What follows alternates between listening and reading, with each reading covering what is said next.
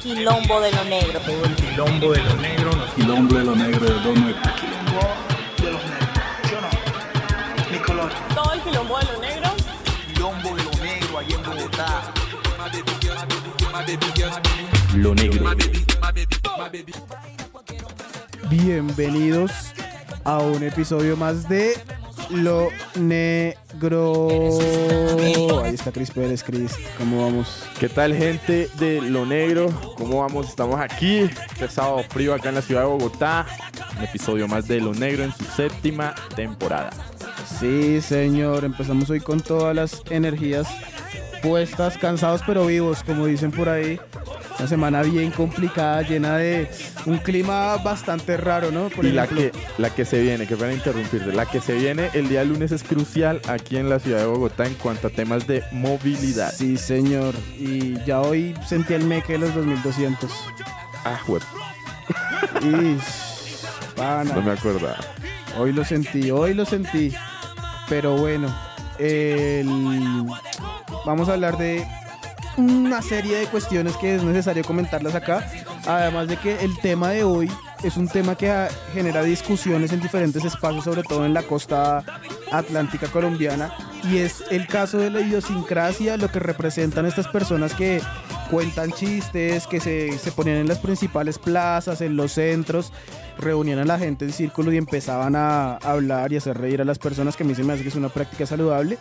Pero ahí vamos a analizar hasta dónde y hasta cuándo es saludable y qué pasa con el ser palenquero y qué pasa con las otras personas que estas personas han utilizado y utilizaron durante muchos años para hacer reír a mucha gente, sobre todo en la costa atlántica y obviamente ya después en el país, porque yo creo que el que lo hizo, digamos, nacional o el que ha sido de alguna manera eh, entre comillas, de exportación, pues se habla del, del torombolo, de este Joselo de Colombia, creo que se llama, Sí. y, y del El. El- Yonki. el grosero, ¿cómo es que se llama? Ah, el cuchi.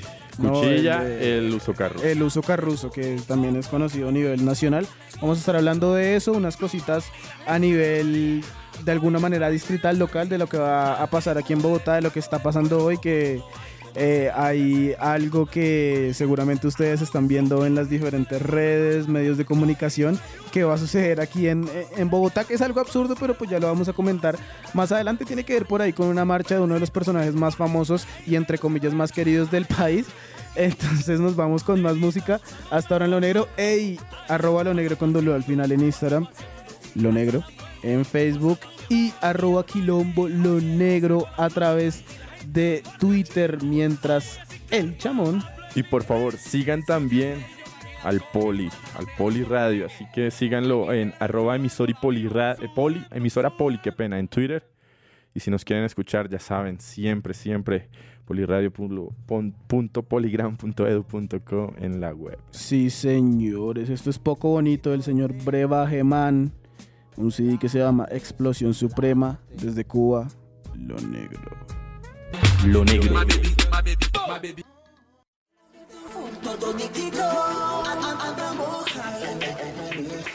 Palabras que construyen lo mejor de la literatura afro en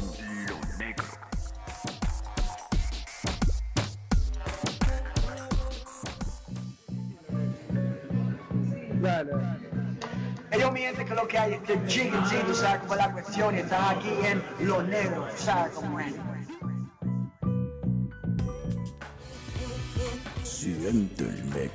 Aquí, en lo negro. Regresamos después de una larga pausa musical. Escuchaban ustedes la canción Poco Bonito de Brebajeman, hace parte de un disco llamado Explosión Suprema. Un cubano salió de toda esa camada de raperos que emigraron de Cuba y que hicieron en algún momento parte de esa disquera creada por Papa Humbertico en La Habana llamada Real 70 donde salió Randy Acosta, Los Aldeanos, eh, Hermanos de Causa, eh, Dana y Suárez y toda esta gente que ya no está en Cuba pero que sigue siendo rap desde diferentes partes del mundo y ahí salía el señor Brebajeman con una canción que yo creo que nos cabe a muchos, ¿no? El hecho de ser poco bonitos. Uno que nació así. Sí, señor. El leer en negro de esta semana fue un libro llamado Medio Sol Amarillo de la escritora nigeriana Chimamanda Ngozi. Este libro es del año 2006. Hay una frase que es Luego dio vueltas por la casa, de aquí para allá. Palpó los libros, las cortinas, los muebles y la vajilla.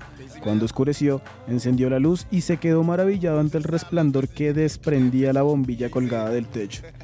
Eso hace parte del libro Medio Sol Amarillo de, como ya les decía, Chimamanda Ngozi, que es una de las escritoras más reconocidas de esa nueva camada también de literatos africanos que se dieron a conocer desde que empezó este siglo XXI y además esta novela inspiró una película llamada Igual que es protagonizada por el señor Chiwetel Ejiofor, que es uno de los actores nigerianos pues más famosos y reconocidos y que ya logró entrar a esa industria eh, difícil, complicada y ampliamente estereotipada como la que es Hollywood. Entonces, ya saben, recomendado Medio Sol Amarillo, literatura africana eh, de diáspora moderna, para que la puedan escuchar. Y un abrazo aquí y un saludo para el señor Rede, líder vocalista de Afrotumbado, que dice que muy buena la canción de Notorios. Oiga, qué bien, qué bien. Ahí siempre le estamos como colocando un poco de música que no solo nos gusta a nosotros, sino a toda la gente que Sí, está ahí pegada en lo negro. Señor, bueno, y antes de entrar en tema, vamos con más música. Hay una canción que yo quiero, eh, no casi que recomendarles, no, porque seguro ya la han escuchado por ahí rodando, pero esta es una artista que dejó un gran legado en todo lo que se refiere a la cultura del hip hop, desde el rhythm and blues, las diferentes formas de hacer soul y de mezclar los, los diferentes black rhythms, como los llamamos, y después viene una canción que es estreno. Eso fue el jueves. Día jueves, sí señor. Sí, 30 de marzo salió lo nuevo del señor Kendrick Lamar. Así es, el caballo ahorita. Eh, ya vamos a comentar, vamos a explicar qué es humble, porque él dice como sit down, be humble. Be humble, sí. Vamos a Hoy explicar qué estás es. modo, humble. modo rap, hoy estás... Eh, hay que meterle un poquito. Igual más adelante vamos a tener música desde, ya saben, sí, se viene una salsa que está pegando fuertísimo en Cali de un señor que es hermano de. Ustedes se acuerdan de Karen, ¿verdad? Karen, claro. la- Sí, señor. ¿Y qué pasó con Karen? Por ahí anda trabajando juiciosa O ya. sea, suerte de lo negro. Bueno, vamos a ver si la podemos tener en, en- en estas próximas emisiones. Pero el hermano de él, ustedes lo, yo creo que lo reconocen, se llama Marlon Son. Ajá. Eh, tiene un proyecto que se llama Mar, o sea, es DJ Marlon Son y Sabor. Y sacó una canción llamada Charrupi. No sé si la has escuchado. No. Está pegadísima en Cali. Es una salsa, ah, suena a lo viejo, pero muy, muy moderna y está sabrosa. Pero, Pero antes, Eh, ya saben, ¿es salsa choque? no. Ok. Salsa, Salsa. salsa. Va para Pero por ahora, A Gear Like You del disco One in a Million de Alia. Y después de esa canción, ustedes se van a poder deleitar. Y si pueden, por favor, busquen el video a través de YouTube que está Muy lleno bueno. de sátiras y está Muy, muy, muy bueno. bien hecho. Audiovisualmente es un video que está muy bien hecho. A mí se me hace que es de los mejores que he visto en cuanto al rap. Mm, ese, ese, ese debate es largo ya. En forma audiovisual. Ese debate es largo, pero sí es muy bueno. O sea, A mí las me propuestas gusta. de Kendrick son muy buenas eh, visualmente. O sea, en cuanto a videos, para mí Kendrick tiene, la tiene clara Y y, está- sabe plantear todo. Está rodeado de personas muy talentosas y creativas, se nota. Entonces, A Girl Like You de Aliyah del disco One in a Million y Humble de Kendrick Lamar. Y ya entramos en debate aquí en Lo Negro. Lo negro. Continuamos aquí en Lo Negro. Escuchaban la canción Humble. Estreno se lanzó el jueves del señor Kendrick Lamar. Habrá que ver si va a ser parte de una nueva producción. Esperemos que sí. ¿No es de B? Eh, pues se dice que se dice que V es como una recopilación de temas que él había escrito antes Ok. y que se metió a grabarlos. Pero, y, más o menos a eso se refiere el nombre también, porque habla acerca del asesinato del hermano y como que trata de recopilar otra vez más o menos algo, algo así que lo que hizo con el Good Kid Mad City, que era una recopilación de historias de cómo él creció en Compton y eso. Pero esta canción eh, No está dentro de. hasta el momento es un sencillo suelto single. así de la nada. Humble dentro de varios diccionarios eh, de lengua tradicional estadounidense, dice acá en inglés, dice not proud or arrogant, modest. O sea, quiere decir no orgulloso o arrogante, una persona modesta, ¿no? Ajá. Y la segunda definición que da es, eh, dice, having a feeling of, in- o sea, tener un sentimiento de insignificancia, o sea, de ser in- insignificante, inferior o de supervivencia. Entonces, cuando yo creo que cuando él dice be humble, es sé modesto o sé Ajá. arrogante, pero de Más forma modesto, sí. satírica, ¿no? Sí, claro. O sea, de, de forma irónica, sarcástica, por, por llamarlo de alguna forma. Y por eso habla, cuando habla de- del Photoshop y que está cansado de, de tanto fake en las fotos y de las mujeres no naturales. Y Es como una tiradera, como lo dicen acá, para que todo el mundo más o menos conozca en terminología. Una tiradera que hizo ahí a muchos temas eh, que de pronto influyen en la industria musical, de le- todo lo que tiene que ver con rap, con hip hop, con la actualidad. eh, No sé, las mujeres, eh, todo lo que se ve en un escenario, todo lo que se vive en el día a día. Él hizo un poco de, de sátiras respecto a eso. Hay una parte que estamos hablando ahorita donde menciona que está muy cansado del Photoshop, eh, donde resalta que una mujer, o sea, a una mujer con, con defectos, que pueden ser defectos como lo son las estrías, como, como son todo este tipo de cosas para las mujeres, pero él como que las resalta, ¿no? Entonces es, eh, Kendrick es Kendrick, o sea, Kendrick es un maestro de verdad que año tras año se ha ganado eh, eso, se ha ganado todo lo que es ahorita, ya es un ícono, ya es un referente. Para mí creo que es el ícono y, y- y el referente más grande que tiene actualmente el rap, actualmente todo ese movimiento, todo lo que tiene que ver con el hip hop, eh, no solo a nivel América, sino a nivel mundial. Y bueno, ya ahí entonces eh, soltamos la definición de lo que era humble. Eh, yo le quiero hacer una pregunta, Cris, y a las personas que están ahí escuchando conectadas hasta ahora con lo negro.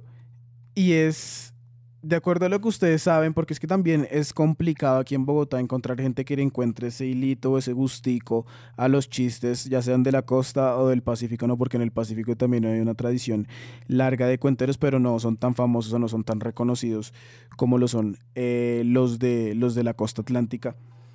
De acuerdo a eso, ¿a ti te da risa? ¿Qué? O sea, escuchar a estos señores, el cuchilla, toda esta vuelta. Uy, total. Da mucha risa, ¿sí Yo o soy amante del el humor costeño desde hace muchísimos años y es una vaina que eso es como tradición, ¿no? Aquí en el interior, por ejemplo, aquí en Bogotá, no sé si de pronto en Medellín o en otras ciudades, pero aquí en Bogotá se ve mucho la figura del cuentero, ¿no? De que tú vas a un sitio, hay un man que comienza a echar, bueno, como unas historias, básicamente, no son chistes específicamente, sino son historias eh, vinculadas a cualquier situación social, a cualquier situación o comunidad que tengamos. Y te voy a ser muy franco, a mí ese tipo de, de- humor o ese tipo de cuentería a mí no me gusta, no me llama la atención. Eh, lo viví mucho en la época de la universidad, obviamente, eh, por ser de una universidad pública aquí en, en Bogotá. Eso era una de las cosas a las que más uno se, eh, tenía como acceso, por así decirlo. Ese era un plan de, de- universitario, ¿no? Y era eh, también un plan de encontrar dentro de las universidades públicas, ¿no? Cuenteros que de alguna u otra manera expresaban algunas historias. Ese tipo de humor, siéndote muy sincero, no es por nada, pero personalmente a mí no me gusta.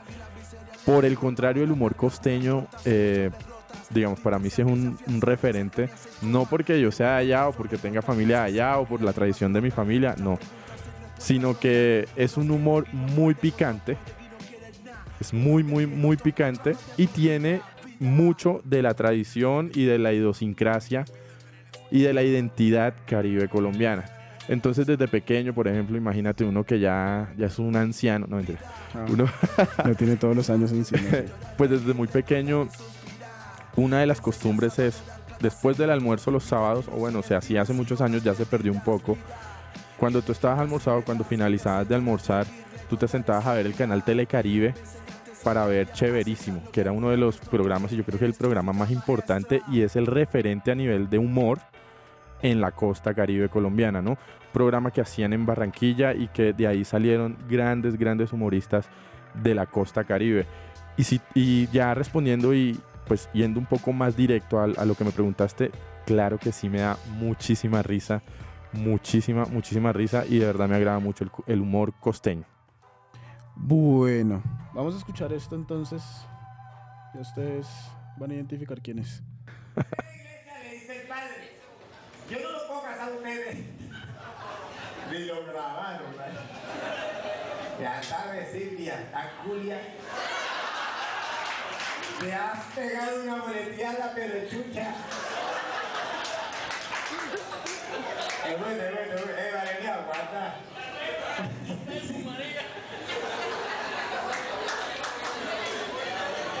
Este es puro juego, esto... El maldito dijo que no voy a quedar aquí con un zapato, pero está culia la puta esa, que sí, pues.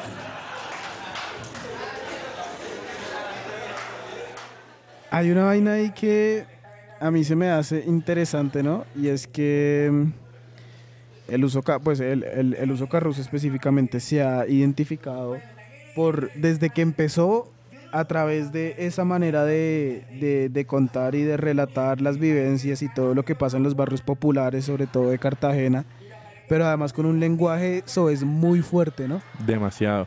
O sea, yo te voy a ser muy franco. Yo la primera vez que escuché y que me tomé el trabajo de- de mirar eh, lo que hacía el uso carruso, a mí realmente no me gustó. Ahí estaban escuchando A mí realmente no me gustó. ¿Por qué? Porque yo te voy a decir quién es el gran referente en el humor. Yo creo que de pronto en toda la región Caribe, pero más que en la región Caribe, en Cartagena, que es de donde salen gran, pues muchos de los de, de- de estos personajes de humor costeño. Se llama el señor Cuchilla Geles, que escuchamos de fondo. ¿Cómo le parece? Ese man, ¿Cómo le parece a todos ustedes? ¿Cómo le parece No suena. a ustedes? ahí En suena. cierta ocasión también no joda, el mundo es jodido, ¿viste? Estaban pescando dos clientes. Estaban pescando dos clientes, 15 horas pescando, ni una jaiba. Y la agarra mojosa hoy. Y la genera que había hoy.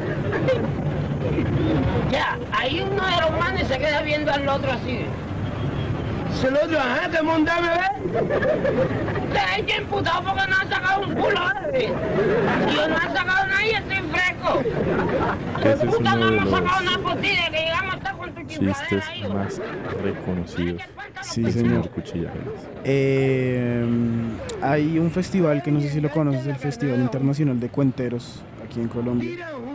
Eh, que reúne a los principales cuenteros de todo el país. Se realiza en Barranquilla cada año. Ahí fue homenajeado el cuchillo en el año 2015, si no me equivoco. Eh, murieron la mayoría, y también hay que comentarlo, mueren por cirrosis, ¿no? Sí, no, bueno, es que, o sea, no sé, la verdad, no sé si sea... Varios. Bueno, no sé si sea coincidencia o qué. Obviamente ese ambiente se presenta para que eh, exista mucha droga, para que exista mucho licor. En especial, dos personajes grandes del humor costeño han muerto por cirrosis, que yo sé, ¿no? Que es el señor Cuchilla Geles y el Crispeta, que también es uno de los mejores, ¿oíste? Sí, y el, el Crispeta es de Barranquilla, ¿no? Él es Barranquilla. Ahí sí. hay otra, ahí hay otra gran discusión que siempre plantea entonces la disputa entre Barranquilla y Cartagena y es quién fue el primero. Siempre, yo creo que por eso hay muchos barranquilleros y muchos costeños que tienen como todavía esa gran disputa histórica de eh, quién fue el primero en, en empezar a, a montar picos, quién fue el primero en, en empezar a, a hacer chistes y, y No, empezar papi, con esta El con esta cuestión de los cuenteros.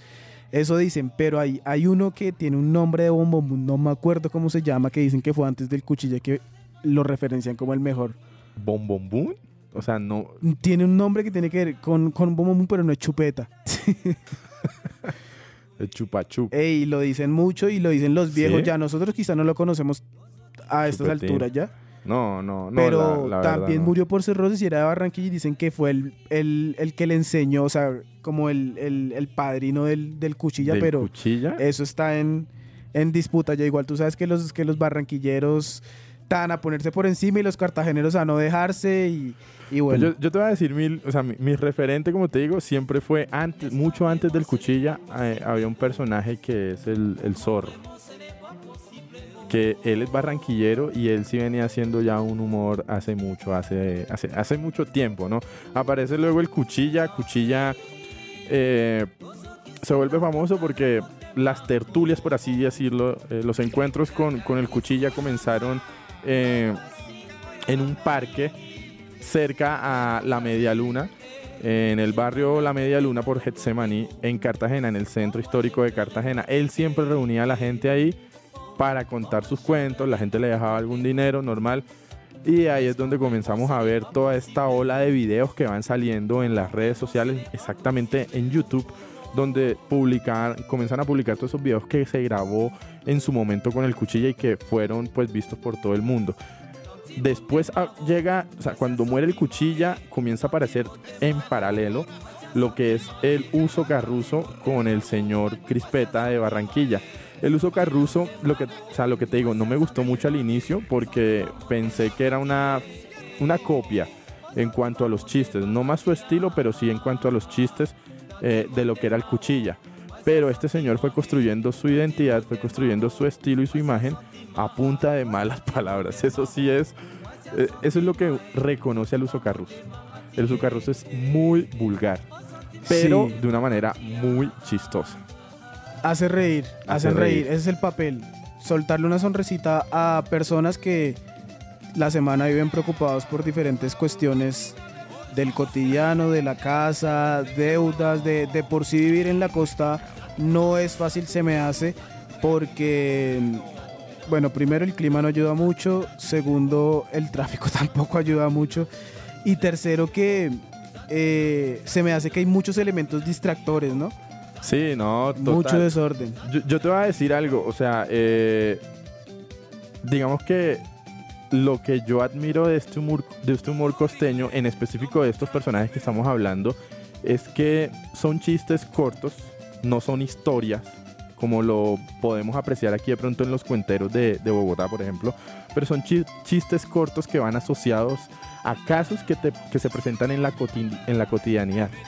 A un caso que se le presentó a una vecina, a un caso que se le presentó al man que estaba vendiendo pescados, a un caso que se le presentó a un grupo de gente cuando fue a ver un partido de fútbol, un partido de béisbol, a un caso que se le presentó a unos amigos que están tomando en una esquina y escuchando salsa. O sea, son casos de la vida real que ellos llevan y que le- le- como que les introducen un poco de humor eh, dentro de sus historias, pero no son historias largas, ¿no? Cosa que de pronto aquí sabes quién hacía así y que yo tuve la oportunidad de verlo en uno de esos encuentros de cuenteros aquí en Bogotá. Hay un man que se llama Chester, que ahorita sale mucho en Sábados Felices. No, ni idea. Y él siempre ha manejado cuentos y pues historias va- que van asociadas a los estratos sociales. Que el est- estrato social bajo, medio, alto y que va echando la, la historia para cada uno de esos personajes dentro de esos estratos sociales. Entonces, eh, eh, esa es como una semejanza buena que hay que hacer y eso es lo que yo le veo, que, que son historias que tú conoces en el día a día de la Tierra Caribe, pero contadas de otra manera, ¿no? Contadas de una manera que las tergiversan un poco, les meten mucho humor, humor negro y que hacen reír a la gente. Básicamente es lo que hacen. Sí. Hay otro man que es muy bueno, es que no me acuerdo ¿Cuál? ahorita el nombre, es un barranquillero. Mm, Eh, ¿Torombolo? el Torombolo. Torombolo, bueno, ahorita vamos a hablar también de lo que tiene que ver la estratificación y de cómo eso influye en el tema general que vamos a manejar, que es el de la idiosincrasia en el Caribe, y después nos vamos a meter a, terrenos un toque más densos, que es el de, bueno, ya hacen reír, pero ¿qué utilizan para hacer reír a las personas dentro de esos eh, stand-up o como sea que les llamen técnicamente? Eh, y eso pues obviamente las críticas que ha tenido y los plantones que han habido con, con respecto al maltrato eh, psicológico hacia la mujer, las palabras oeces, eh, lo que tiene que ver con la discriminación tanto al palenquero, sobre todo en la costa, como a las personas de, de raza negra, pero también, bueno, a las personas de color negro, raza es la humana, pero además también ese tema de la estratificación que es muy comentado y sobre todo el, el, el torombolo, el que mencionaba Cris ahorita, se burla muchísimo de eso, porque él es una persona de estrato alto que decidió ser cuenta chistes. Sí, así tal cual. Y él viaja por el mundo contando chistes con su propio dinero y él se burla de eso y habla sobre eso. Pero pues la mayoría que uno ve en la historia son personajes de los barrios populares, de bajos recursos que se ponen a hacer eso y pues la mayoría de veces eh, por eso es que terminan... eh, hay un video muy famoso del Crispeta sobre todo cuando, cuando ya tiene el cáncer en la garganta. eh, que él está hablando, él, él está diciendo como, bueno, tanta gente que lo quiere a uno, tanta gente que le hizo reír a uno y uno triste, sin dinero, finalmente claro. solo, ¿no? Sí, y, ese, y esa ha sido la gran paradoja de los, de los, de los cuentachistes, yo creo, en la historia, ¿no? Y eso también lo decía Jaime Garzón. Pero ahí es donde tú te pones a analizar, porque de pronto un crispeta, porque de pronto un, un cuchilla en su momento no, o sea, no tuvieron la posibilidad, no tuvieron esa fortuna de ir a unos escenarios como, por ejemplo, La Barra en Barranquilla es un bar donde específicamente hacen unos shows de humor costeño. Y ese, y, eh, o sea, la barra trae ese, ese tipo de actividades hace muchísimos años. De ahí es donde salió el torombolo, de ahí es donde salió el mello, de ahí es donde salió el zorro. Si me entiendes, tú ves ahorita, ahorita el que está más pegado, uno de los más pegados en la costa, es un barraquillero que se llama Lucho Torres, el de la bicicleta. ¿No te Ah, acuerdas? sí, ese man, ese man es buenísimo. Y tú no puedes decir, es que ese man se quedó echando chistes y no tiene plata. El man ahorita abrió su restaurante. Que Claro. el nombre del restaurante es el nombre de un chiste de él. Pero si me entiendes, o sea, eh, participan en, en Sábado Felices. Tú ves al Torombolo que participó ahí, al Mello. Participan en, en los festivales de humor que hacen en Cartagena. en Claro los bares de que, Cartagena y claro que en, o sea, los, los tiempos y ellos han sabido entender muchas de las formas tecnológicas, ¿no? Porque uno ve los videos del cuchilla y son videos grabados con esas cámaras antiguas donde el sonido está muy regular, la imagen está muy regular y, y es complejo, pero en cambio, sobre todo el torombolo se me hace que ha sabido utilizar muy bien esa herramienta de YouTube y él la tiene monetizada. Pero lo que pa- o sea, Además, a lo que yo me refiero es que y eso lo hizo eso está en, eso está en cada persona. Eso está en lo que tú quieras también. Porque Además- el torombolo y el zorro y el mello son de la misma época que el crispeta y que el cuchillo. Además que, es for- además que son formatos diferentes porque a mí se me hace que escuchar el torombolo o escuchar a este señor el zorro, por ejemplo, es más digerible que, por ejemplo, el cuchilla o el uso carruso, que son vainas muy específicas. Por eso es que ellos los invitan a asados felices. Cuando tú ves a José Lu de Colombia, el man llega y hace algo general, precisamente porque no puede ponerse con vainas tan específicas de la costa, porque si no la gente va a decir, bueno, Por eso, es de uno. Si el Claro, cuchilla y el formato. hubieran cambiado un poquitico el formato y hubieran querido meterse a esos sitios donde el humor Sí, se, no, no se querían. expresaba, lo hubieran hecho. no quería. tocaste algo. El, el, el uso carruso hace plata. Ese man hace plata. Y tú lo ves que el man es de barrio y todo, pero ese man hace billetes. Pero están. Ese man hace giras en Venezuela. O sea, rueda en la costa. rueda en la costa. Pero el man hace plata. Está rodando ya, claro. Bueno, vamos a hablar ahorita acerca de eso. Dos canciones, como ya les decía. Hasta me encanta. Eh, Grupo Nietzsche. La canción se llama Canoa Ranchada. Hace parte de un disco llamado Etnia. Esto es Nietzsche. Y la que se viene es de todo este compilado y todo este proyecto que está haciendo DJ Marlon Son y Sabor de calibre al lado de Tromboranga. La canción se llama Charrupi, ya saben. Esto es lo negro. Lo negro. Ahí estaba Charrupi de calibre al lado de Tromboranga. DJ Marlon Son y Sabor. Canción que a nosotros nos llega tarde como todo en Bogotá, pero se lanzó en el 2015. Está todavía Uy. durísimo pegando en Cali. Y bueno, en toda la parte pacífica gusta bastante y qué bueno que todavía se haga salsa de esta manera y sobre todo hecha por jóvenes muy talentosos. Y bueno, este señor DJ Marlonson que eh, según me comentan por acá lo vamos a tener prontico. Saludos, Chris. Bueno, yo tengo uno, Ana María, que anda diciendo papacitos conectados a lo negro hasta ahora, dijo así, Oiga, con gracias. grito y todo. Gracias. Ahí está conectada con, con nosotros. Eh, Rede de Afrotumbado, que está también ahí pendiente. Vanessa Eka, la vocalista de Sadie Stepper, que también reporta sintonía. Está por estos días en Bogotá. eh, están preparando por algunas cositas. Y también le quería enviar un saludo que dicen que nos están escuchando a los parceros de Profetas, Antombo y este señor Pablo. Pablo Fortaleza. Se me olvida el nombre. de él. Se me olvida el nombre. Bueno, un abrazo para ellos que están ahí también conectados con lo negro. A esta hora hablábamos acerca de que, bueno, sí está bien. Eh, hay unas diferencias, hay unas diferentes formas de hacer, de usar el, el- la manera en la que se relatan las historias a través del humor, sobre todo en la costa, que todavía sigue siendo algo muy popular, que es algo que se comenzó haciendo en la calle y todavía muchos de ellos siguen haciéndolo en la calle, pero la mayoría ya lo ya se volvió una industria, ¿no? Y se volvió una industria a nivel nacional y a través de estos canales y de las redes sociales, pues muchos se dan a conocer y llegan a los grandes espacios del humor aquí en Colombia, que están en Medellín y aquí en Bogotá.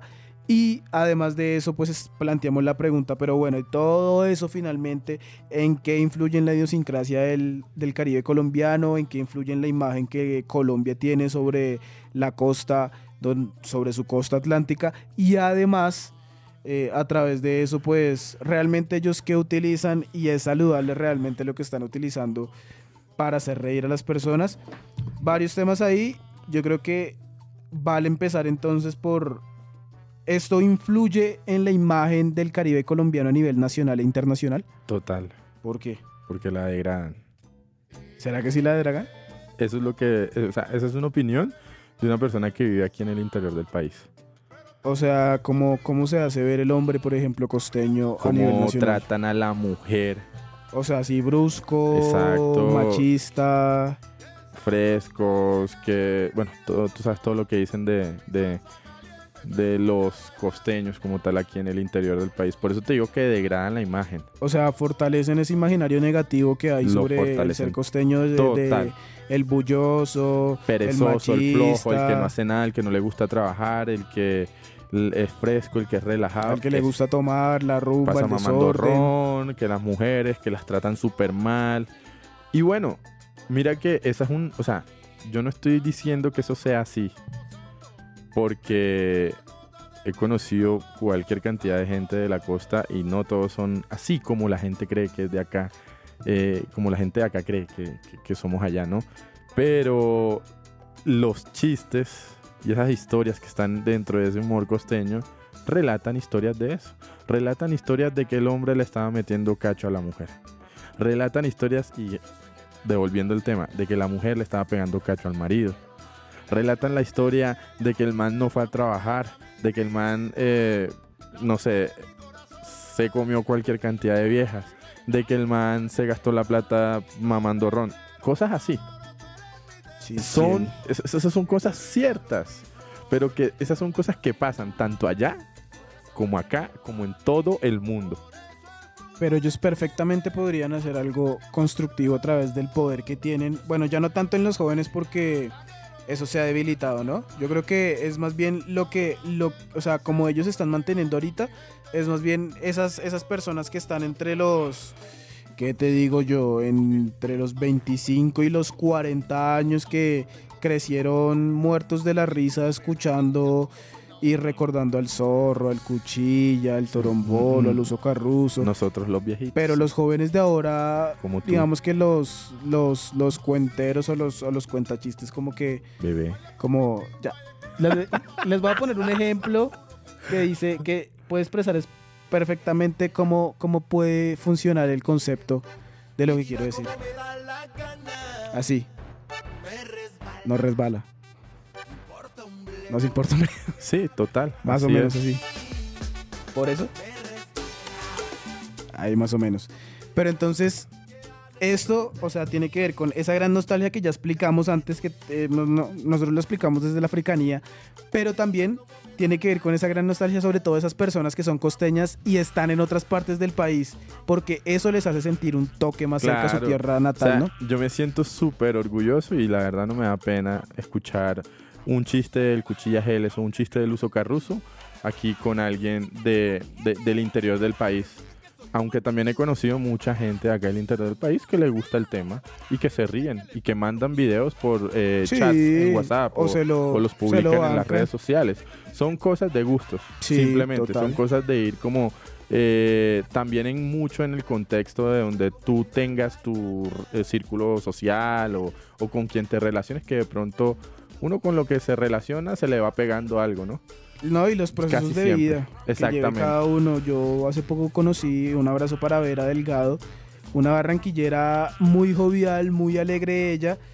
eh, y estábamos hablando, un, un- un día nos encontramos por ahí por, por, por la 80 y hablábamos sobre un par de cosas. Y me decía, hey, mira, no puedo, o sea, no he podido estos días de la risa con esto. Y me mostró un video del, del crispete y decía, yo veo eso y me, me hace pensar en, en Barranquilla, me hace pensar en mi familia, ya lleva ya más o menos cuatro años acá. Entonces también se refiere a esa gran nostalgia que hay entre los emigrantes y eso no solo pasa aquí en Colombia y internamente en el país, sino que pasa en diferentes partes del mundo que el colombiano que está en el exterior quiere encontrar formas diferentes para sentirse más cerquita, ¿no? Y por eso es que llevan a toda esa gente a esos festivales que hacen en los Estados Unidos. O sea, tú escuchas, por ejemplo, en Barranquilla. Barranquilla sí como que se apropia mucho de ese tema. Y hay una emisora muy buena que quisiera que todo el mundo escuchara. A toda la gente que le gusta el folclore, a toda la gente que le gusta la buena salsa y la salsa tradicional. Y ¿La a toda esa no? gente, no, ahí no ponen salsa choque lastimosamente ¿No? porque es orientado a otro público en, dentro del país Ya me perdieron. pero Me perdieron. ponen muy buena música eh, que se llama Barranquilla Stereo. Es una muy buena emisora y ahí promueven mucho eh, a todos los artistas de la costa y de la región caribe hacia fuera del país, más que todo hacia Estados Unidos, ¿no? Donde Sí. promueven todos esos eventos que hacen de, de conciertos de gente allá, de artistas que van a presentarse allá, temas humorísticos también los llevan allá mucho, y es donde tú te das cuenta de que gente como eh, el Torombolo, el Mello, toda esa gente viaja mucho a, a eso, a, a mostrar un poco esa idiosincrasia del, del costeño en, en cuentos. Así es, entonces infiere demasiado, eh, enaltece esa imagen negativa, sobre todo del hombre costeño. Recomendado un documental que hay en YouTube llamado Documental de la Mondá.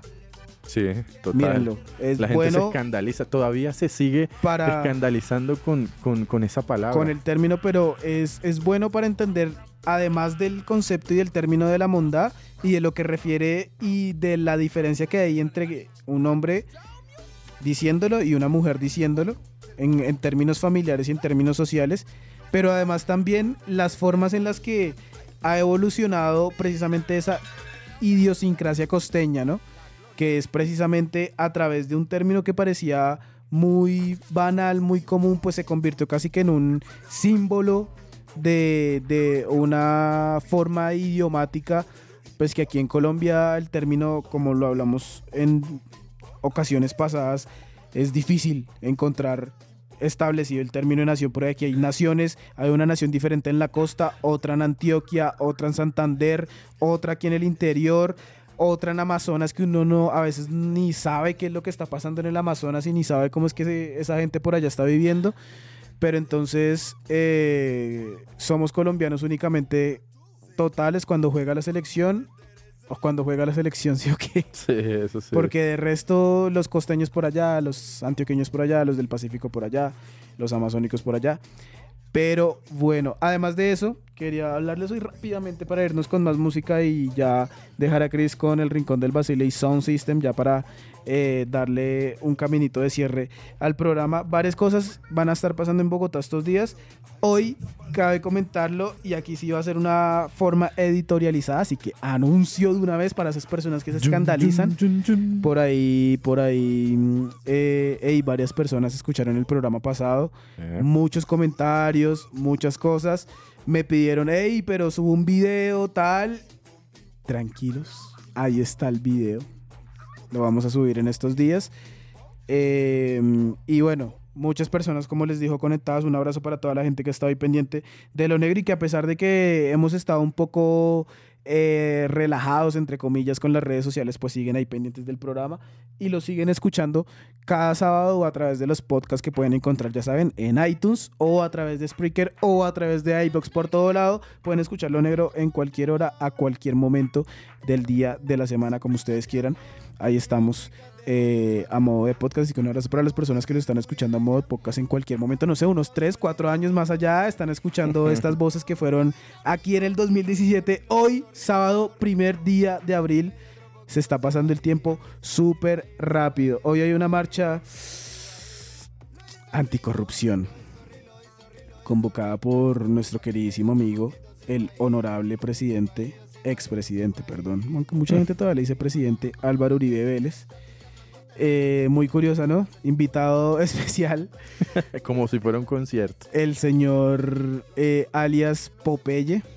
Qué delicia de país. Eh, y además, Uribe con todo su séquito, Ordóñez, Pastrana, el Zuluaga, la gente del Centro Democrático, que así tengo que decir, he tenido la posibilidad y cuando estuve trabajando en Canal 1 de hablar con muchos de ellos, con Carlos Holmes Trujillo, son personas políticamente preparadas, ¿sí? Pero preparadas para persuadir de manera negativa. Ujú. Igual, a ti te montan la parla y mira a ver cómo te sales de ahí. Porque hablar sí saben. Y eso nadie se los puede quitar.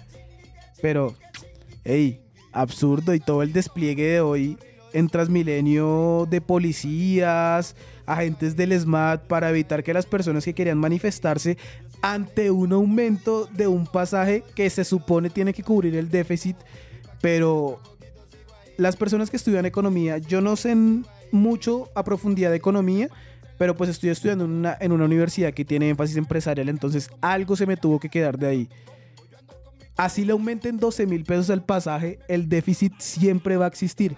El déficit quiere decir que usted tiene mil pesos, pero se gasta dos mil. Claro, te gastas más de lo que tienes. Que eso nos, o sea, nos pasa a muchos colombianos. Todos. O sea, usted puede ganar un millón, pero tiene deudas de dos millones. sí, total. Entonces, eso es lo que quiere corregir Transmilenio, por eso es que lo habían puesto a 2000. Pero entonces ahora lo pusieron a 2200 para precisamente corregir ese déficit, cosa que no va a pasar porque el déficit siempre va a existir, así le sigan subiendo el pasaje, así el pasaje está a 30 mil pesos y sea imposible pagarlo. Pero además de eso, eh, de todo el despliegue de la policía, de agentes del SMAT, de la opresión simbólica, la no expresión popular.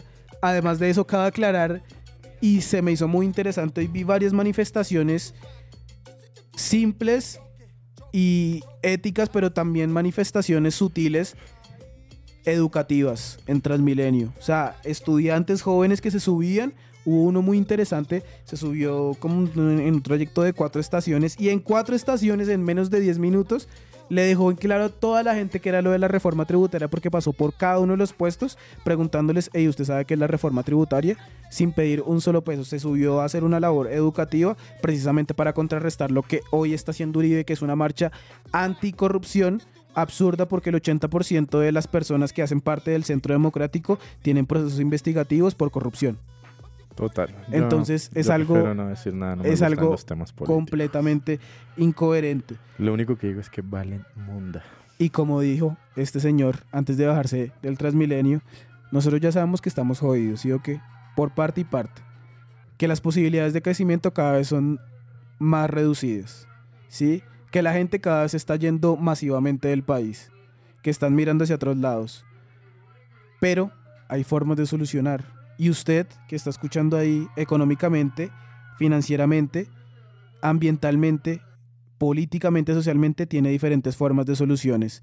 Lo que pasa es que si seguimos viendo más televisión, si seguimos enfrascados todavía en esas rutinas que los vuelven robots, lo que dice una canción de Cranberries, una banda irlandesa, se llama Zombie, y, le y lo primero que dice, eh, ¿cómo es que se llama? Se me olvidó el nombre de la cantante. Cuando, cuando, cuando va el coro de la canción que dice What's in your head? O sea, ¿qué, ¿qué es lo que hay en tu cabeza? ¿Eres zombie? ¿O qué es lo que está pasando? Entonces, hey, invitación a que se salgan de esos cerebros empaquetados y vamos a construir en positivo cada uno, pero por ahora, hay que decirlo, con música en lo negro, esta canción que viene se llama Me gustas tú.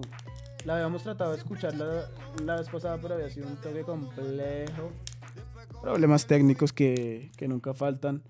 Aquí en lo negro, Lil Silvio, el Vega Coffee el Cafetero. Llega el lunes aquí a Bogotá, estuvo hace unos días con Osuna y otros cantantes en un evento hubo en Cartagena.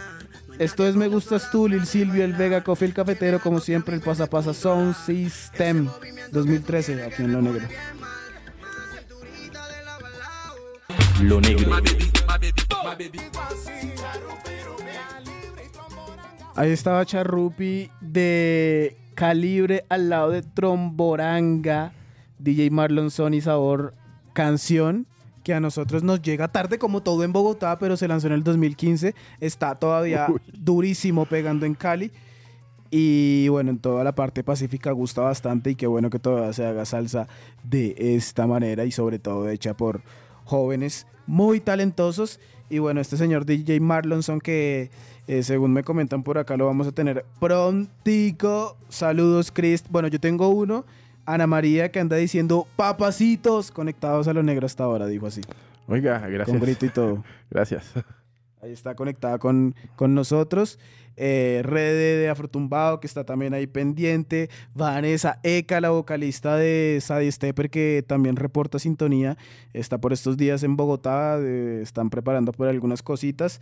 Y también le quería enviar un saludo que dicen que nos están escuchando a los parceros de Profeta, Santombo y este señor Pablo. Pablo Fortaleza. Se me olvida el nombre de él. Se me olvida el nombre. Bueno, un abrazo para ellos que están ahí también conectados con lo negro. A esta hora hablábamos acerca de que, bueno, sí está bien.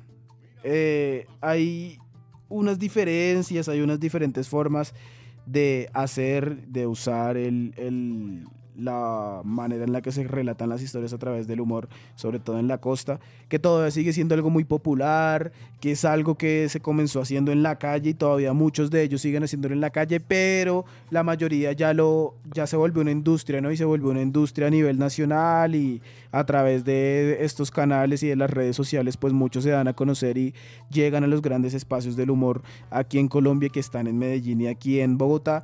Y además de eso, pues es- planteamos la pregunta, pero bueno, y todo eso finalmente, ¿en qué influye en la idiosincrasia del, del Caribe colombiano? ¿En qué influye en la imagen que Colombia tiene sobre la costa, don- sobre su costa atlántica? Y además, eh, a través de eso, pues realmente ellos qué utilizan y es saludable realmente lo que están utilizando para hacer reír a las personas.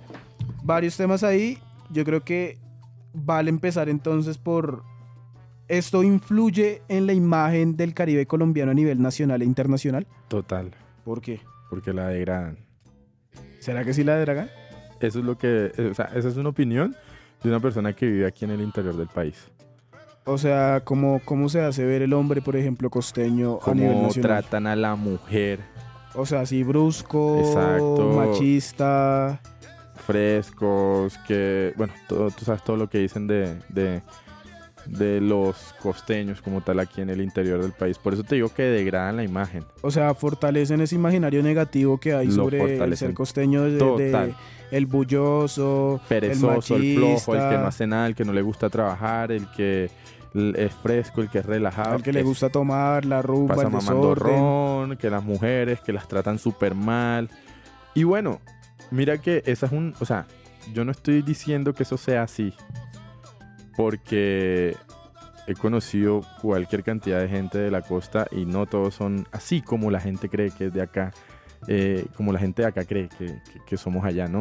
Pero los chistes y esas historias que están dentro de ese humor costeño relatan historias de eso. Relatan historias de que el hombre le estaba metiendo cacho a la mujer.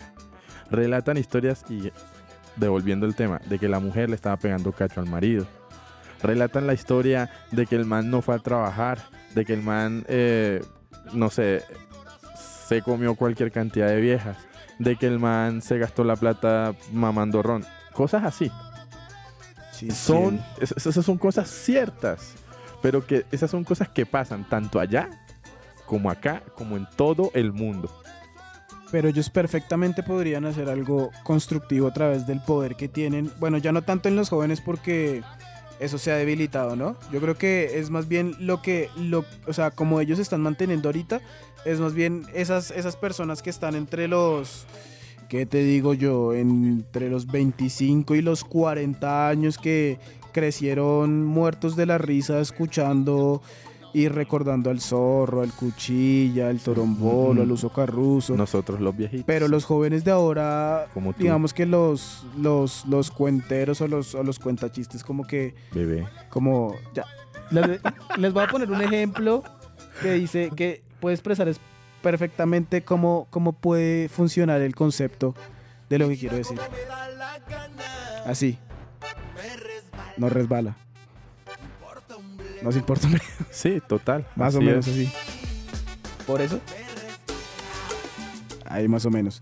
Pero entonces, esto, o sea, tiene que ver con esa gran nostalgia que ya explicamos antes, que eh, no- no- nosotros lo explicamos desde la africanía, pero también tiene que ver con esa gran nostalgia sobre todo esas personas que son costeñas y están en otras partes del país, porque eso les hace sentir un toque más cerca a su tierra O natal, sea, ¿no? Yo me siento súper orgulloso y la verdad no me da pena escuchar un chiste del Cuchilla Geles o un chiste del uso carruso aquí con alguien de, de- del interior del país. Aunque también he conocido mucha gente acá del interior del país que le gusta el tema y que se ríen y que mandan videos por eh, Sí, chats en WhatsApp o o, se lo- o los publican lo en las redes sociales. Son cosas de gustos, Sí, simplemente. total. Son cosas de ir como eh, también en mucho en el contexto de donde tú tengas tu eh, círculo social o, o con quien te relaciones, que de pronto uno con lo que se relaciona se le va pegando algo, ¿no? No, y los procesos Casi de siempre. vida que Exactamente. cada uno. Yo hace poco conocí un abrazo para Vera Delgado, una barranquillera muy jovial, muy alegre ella. eh, y estábamos hablando, un, un- un día nos encontramos por ahí por, por, por la 80 y hablábamos sobre un par de cosas. Y me decía, hey, mira, no puede, o sea, no he podido estos días de la risa con esto. Y me mostró un video del, del crispete y decía, yo veo eso y me, me hace pensar en, en Barranquilla, me hace pensar en mi familia, ya lleva ya más o menos cuatro años acá. Entonces también se refiere a esa gran nostalgia que hay entre los emigrantes y eso no solo pasa aquí en Colombia y internamente en el país, sino que pasa en diferentes partes del mundo que el colombiano que está en el exterior quiere encontrar formas diferentes para sentirse más cerquita, ¿no? Y por eso es que llevan a toda esa gente a esos festivales que hacen en los Estados Unidos.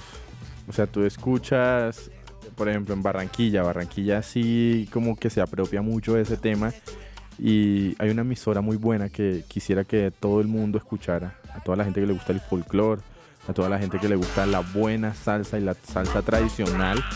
Y a ¿Salsa toda esa no? gente, no, ahí no ponen salsa choque lastimosamente ¿No? porque es orientado a otro público en, dentro del país Ya me perdieron. pero Me perdieron. ponen muy buena música eh, que se llama Barranquilla Stereo. Es una muy buena emisora y ahí promueven mucho eh, a todos los artistas de la costa y de la región caribe hacia fuera del país, más que todo hacia Estados Unidos, ¿no? Donde Sí. promueven todos esos eventos que hacen de, de conciertos de gente allá, de artistas que van a presentarse allá, temas humorísticos también los llevan allá mucho, y es donde tú te das cuenta de que gente como eh, el Torombolo, el Mello, toda esa gente viaja mucho a, a eso, a, a mostrar un poco esa idiosincrasia del, del costeño en, en cuentos. Así es, entonces infiere demasiado, eh, enaltece esa imagen negativa, sobre todo del hombre costeño. Recomendado un documental que hay en YouTube llamado Documental de la Mondá.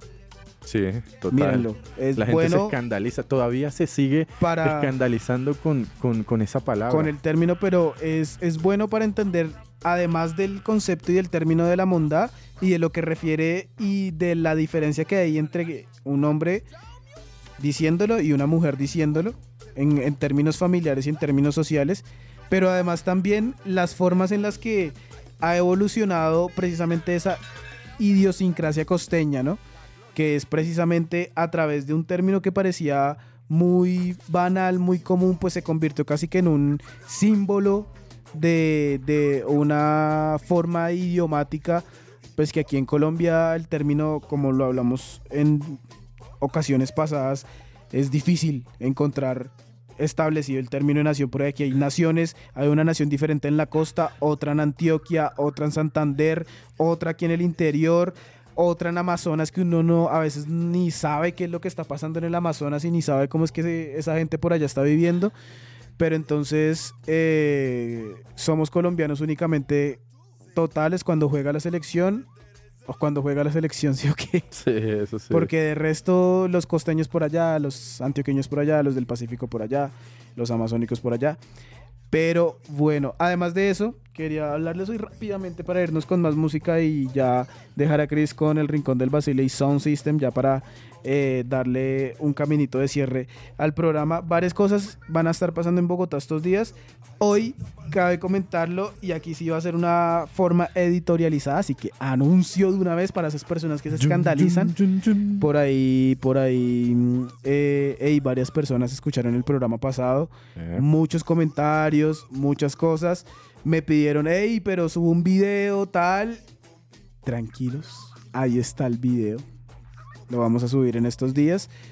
Eh, y bueno, muchas personas, como les dijo, conectadas. Un abrazo para toda la gente que está hoy pendiente de lo negro y que a pesar de que hemos estado un poco eh, relajados, entre comillas, con las redes sociales, pues siguen ahí pendientes del programa y lo siguen escuchando cada sábado a través de los podcasts que pueden encontrar, ya saben, en iTunes o a través de Spreaker o a través de iBox por todo lado. Pueden escucharlo negro en cualquier hora, a cualquier momento del día, de la semana, como ustedes quieran.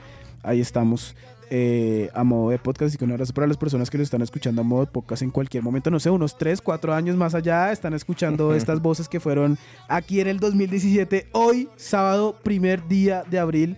Se está pasando el tiempo súper rápido. Hoy hay una marcha anticorrupción convocada por nuestro queridísimo amigo, el honorable presidente, expresidente, perdón, aunque mucha gente todavía le dice presidente, Álvaro Uribe Vélez. Eh, muy curiosa, ¿no? Invitado especial, Como si fuera un concierto. el señor eh, alias Popeye. Qué delicia de país. Eh, y además, eh, Uribe con todo su séquito, Ordóñez, Pastrana, el Zuluaga, la gente del Centro Democrático, que así tengo que decir, he tenido la posibilidad y cuando estuve trabajando en Canal 1 de hablar con muchos de ellos, con Carlos Holmes Trujillo, son personas políticamente preparadas, ¿sí? Pero preparadas para persuadir de manera negativa. Igual, a ti te montan la parla y mira a ver cómo te sales de ahí. Porque hablar sí saben. Y eso nadie se los puede quitar. Pero, hey, absurdo y todo el despliegue de hoy en Transmilenio de policías, agentes del SMAT para evitar que las personas que querían manifestarse ante un aumento de un pasaje que se supone tiene que cubrir el déficit, pero las personas que estudian economía, yo no sé mucho a profundidad de economía, pero pues estoy estudiando en una, en una universidad que tiene énfasis empresarial, entonces algo se me tuvo que quedar de ahí. Así le aumenten 12 mil pesos al pasaje, el déficit siempre va a existir. El déficit quiere decir que usted tiene mil pesos, pero se gasta dos mil. Claro, te gastas más de lo que tienes. Que eso nos, o sea, nos pasa a muchos colombianos. Todos. O sea, usted puede ganar un millón, pero tiene deudas de dos millones. sí, total. Entonces, eso es lo que quiere corregir Transmilenio, por eso es que lo habían puesto a 2000. Pero entonces ahora lo pusieron a 2200 para precisamente corregir ese déficit, cosa que no va a pasar porque el déficit siempre va a existir, así le sigan subiendo el pasaje, así el pasaje está a 30 mil pesos y sea imposible pagarlo. Pero además de eso, eh, de todo el despliegue de la policía, de agentes del SMAT, de la opresión simbólica, la no expresión popular. Además de eso, cabe aclarar, y se me hizo muy interesante, y vi varias manifestaciones simples y éticas, pero también manifestaciones sutiles educativas en Transmilenio. O sea, estudiantes jóvenes que se subían. Hubo uno muy interesante, se subió como en un trayecto de cuatro estaciones y en cuatro estaciones, en menos de 10 minutos, le dejó en claro a toda la gente que era lo de la reforma tributaria porque pasó por cada uno de los puestos preguntándoles, hey, ¿usted sabe qué es la reforma tributaria? Sin pedir un solo peso. Se subió a hacer una labor educativa precisamente para contrarrestar lo que hoy está haciendo Uribe, que es una marcha anticorrupción absurda porque el 80% de las personas que hacen parte del Centro Democrático tienen procesos investigativos por corrupción. Total. Yo- Entonces, es yo algo- prefiero no decir nada, no me es algo los temas políticos. completamente incoherente. Lo único que digo es que valen munda. Y como dijo este señor antes de bajarse del Transmilenio, nosotros ya sabemos que estamos jodidos, ¿sí o qué? Por parte y parte. Que las posibilidades de crecimiento cada vez son más reducidas, ¿sí? Que la gente cada vez está yendo masivamente del país, que están mirando hacia otros lados. Pero hay formas de solucionar. Y usted que está escuchando ahí económicamente, financieramente, ambientalmente, políticamente, socialmente, tiene diferentes formas de soluciones. Lo que pasa es que si seguimos viendo más televisión, si seguimos enfrascados todavía en esas rutinas que los vuelven robots, lo que dice una canción de Cranberries, una banda irlandesa, se llama Zombie, y, lo primero que dice, eh, ¿cómo es que se llama? Se me olvidó el nombre de la cantante. Cuando, cuando, cuando va el coro de la canción que dice What's in your head, o sea, ¿qué, ¿qué es lo que hay en tu cabeza? ¿Eres zombie? ¿O qué es lo que está pasando? Entonces, hey, invitación a que se salgan de esos cerebros empaquetados y vamos a construir en positivo cada uno. Pero por ahora, hay que decirlo, con música en lo negro. Esta canción que viene se llama Me Gustas Tú. La habíamos tratado de escuchar la, la vez pasada, pero había sido un toque complejo. Problemas técnicos que, que nunca faltan. Aquí en Lo Negro, Lil Silvio, el Vega Coffee el Cafetero. Llega el lunes aquí a Bogotá, estuvo hace unos días con Osuna y otros cantantes en un evento hubo en Cartagena. Esto es Me Gustas Tú, Lil Silvio, el Vega Coffee el Cafetero, como siempre, el Pasa Pasa Sound System 2013, aquí en Lo Negro. Lo negro.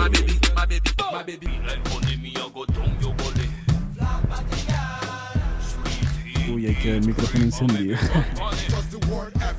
Ahí está. Bueno, ustedes escucharon, ¿no? Baila lo de Mocoa. Mucha gente está ahí reportándose a través de las redes. No tengo información oficial de qué fue lo que pasó, pero sí estoy viendo que mucha gente está comentando de una manera eh, penumbrera, por llamarlo de alguna manera, con un pesar general lo que está pasando por allá. Entonces, de igual manera, un abrazo para toda la gente y todo el pueblo de Mocoa. Allá, esas son zonas que generalmente en el país no se mencionan y generalmente no se visibilizan tanto. Lastimosamente, eh, se hacen masivas cuando ocurren desastres naturales o desastres internos, ¿no? A través de estos conflictos y, los desmanes que siempre deja la guerra. Igual un abrazo para todo el pueblo de Mocoa y todas esas zonas veredales y esas zonas regionales en Colombia que no se mencionan mucho. Eh, la metralla, el personaje que se conecta con el personaje negro de esta semana, adivinen quién fue. Un personaje que tiene una empresa de buses, le encantan los caballos, sacó hace poco una marca de condones. Entre ellos hay, un, hay uno con sabor a guayaba. No sé para qué sirve el sabor, pero pues bueno. Redoblante. Ya sí. me explicarán ustedes para qué servirá un, un sabor a guayaba en No un condón. joda, eso sí debe ser la... O sea, No de sé. verdad si hay alguien que nos está escuchando, una mujer, Por favor, hombre, explíquenos. puede también ser, O hombre también, eh, claro. Que nos esté escuchando ahorita y que ya de pronto haya tenido la oportunidad de acceder a uno de estos tipos de condones de el señor Guayaba mora, imagínate. Faustino Miguel Asprilla. Ey, Alias el Tino. muy buena Por onda. favor, díganos, cua- eh, díganos cómo les fue con su experiencia y con el condón a sabor a guayaba o mora o alguna vaina. Muy de esas. buena onda. Con el- tuve la oportunidad de hablar con él en, en- en Canal 1. Me mamó mucho gallo, como suele hacerlo. Ah, y me dijo que por qué no le invitaba al programa a presentar sus condones. Yo le dije, mi vale, no creo que sea tan cool hablar de condones aquí en lo negro. No, debería ser muy bueno. Pero, pero sí, probablemente podamos tenerlo acá. Fue el personaje de la semana porque recordando tuvimos un partido que en la previa se veía complicadísimo. Ustedes ya saben que el fútbol es esos elementos eh, naturales que unen toda una población que es variopinta, como ya lo habíamos explicado muchas veces. Y teníamos un partido complicadísimo en Ecuador que no ganábamos hace 21 años. Eso fue cuando ese señor Faustino Asprilla hizo el único gol. Y ha sido la única vez antes del martes que le habíamos ganado a Ecuador allá en Quito. Y nunca le habíamos hecho más de un gol. Y por eso ese había sido el personaje de la semana. Él nació en Tuluá, empezó con el, con el Cúcuta, después se fue al Nacional, después arrancó, emigró para el, para el Parma, ganó cinco títulos internacionales. Fue el primer colombiano que le fue bien en, en Europa, que la rompió por allá. Y bueno, eh, ese fue el personaje y la metralla, una, un- una acotación ahí que era precisamente ese datico de que hacía 21 años con un gol del Tino le habíamos ganado a Ecuador. Allá en el primer partido que se disputó para eliminatorias entre Ecuador y Colombia, precisamente en Quito. Eh, Más música, ya regresamos para despedir el programa. Me voy por acá, me voy por acá, me voy por acá. La canción que se viene se llama. Se llama Durísimo. Se llama Durísimo. ¿De quién, Juan Carlos? No te alejes del micrófono, bebé. Aquí está. Oiga, un gran saludo a mi primate, al viejo Quique que está En extrañándonos en Argentina. De verdad que un gran saludo desde acá. Ahí está Jaren Irdo- y Yordaki al lado de Ejemplici. Music del Pacífico. Lo negro. Lo negro.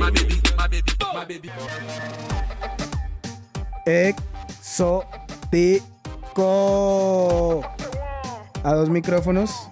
Cerrando lo negro hoy. Cris Pérez, muchas gracias por acompañarnos. Muchas gracias a ti, Juanca, a todo el mundo que nos estuvo ahí acompañando, escuchándonos fielmente, como siempre, aquí en Lo Negro, en esta séptima temporada que le estamos dando bombo y caja y de todo, para que todo el mundo esté ahí súper activado, súper pegado. Sí. Un gran saludo a todo el Sí. mundo, de verdad.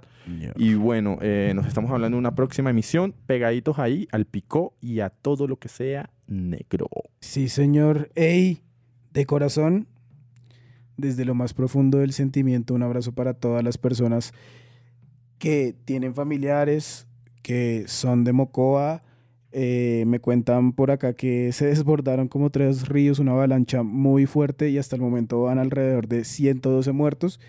Es información también que está en desarrollo, así que un abrazo de corazón desde lo negro a dos micrófonos y también quiero enviarle un saludo muy fuerte, muy grande a una de las mujeres en su ser, en su forma física también A tu novia. y en la vida, Angie Neira, un abrazo para ella, que está ahí conectada, que fue la que me pasó la información de los desbordamientos y que bueno, está ahí pendiente siempre de lo negro y de todo lo que este pequeño ser afro hace aquí en la emisora del Politécnico Gran Colombiano. Eh, cerramos lo negro entonces con Negro Sonar Lanzamiento. Hasta ahora aquí en lo negro. Esto se llama Me da igual. ¿De quién? Lanzamiento Música del Pacífico es de Donkey Rap al lado de Gotex. Y la compañía no está difícil encontrar. Difícil correr. Ya voy, ya voy, ya voy, ya voy, ya voy. Ya saben, arroba lo negro con doble al final en Instagram. Lo negro en Facebook, arroba quilombo lo negro en Twitter. Cris Pérez, ¿cómo la gente puede encontrarte ahí a través de las redes sociales? Instagram, Chris con TH al final, seguido de la letra P y seguido de la letra E. Chris Sí, señor. Pérez. Y en Facebook, porque no tengo Instagram en Facebook, me pueden buscar como Chris Pérez. Y ahí está esta negrura aquí bacaneado. Ahí está, arroba el cojuan con K en Instagram, el cojuan en Facebook. Si quieren cualquier cosa, Ya saben, ahí nos vemos, nos escuchamos. Me da igual, Negro Sonar, lanzamiento de la semana, Donkey Rap, un abrazo para toda la gente de Talento Chocoano, enamórate del Chocó, que siguen ahí trabajando, el pan Alexis Play, Rancho Aparte, Vinco Manute, todo el quilombo por allá en el Chocó, nos escuchan mucho por allá, así que un abrazo para todas las personas que están pendientes. Me da igual, Donkey Rap con Gotex y la compañía, producido por el señor Chiqui Records y DJ Mac. Cerramos lo negro. Bueno, esta es como la toma 53.000. Esto es un podcast originario de Flow Colombia. Te invitamos a que escuches todos nuestros proyectos en tu plataforma de streaming favorita y nos sigas en nuestras diferentes redes sociales. Flow Colombia.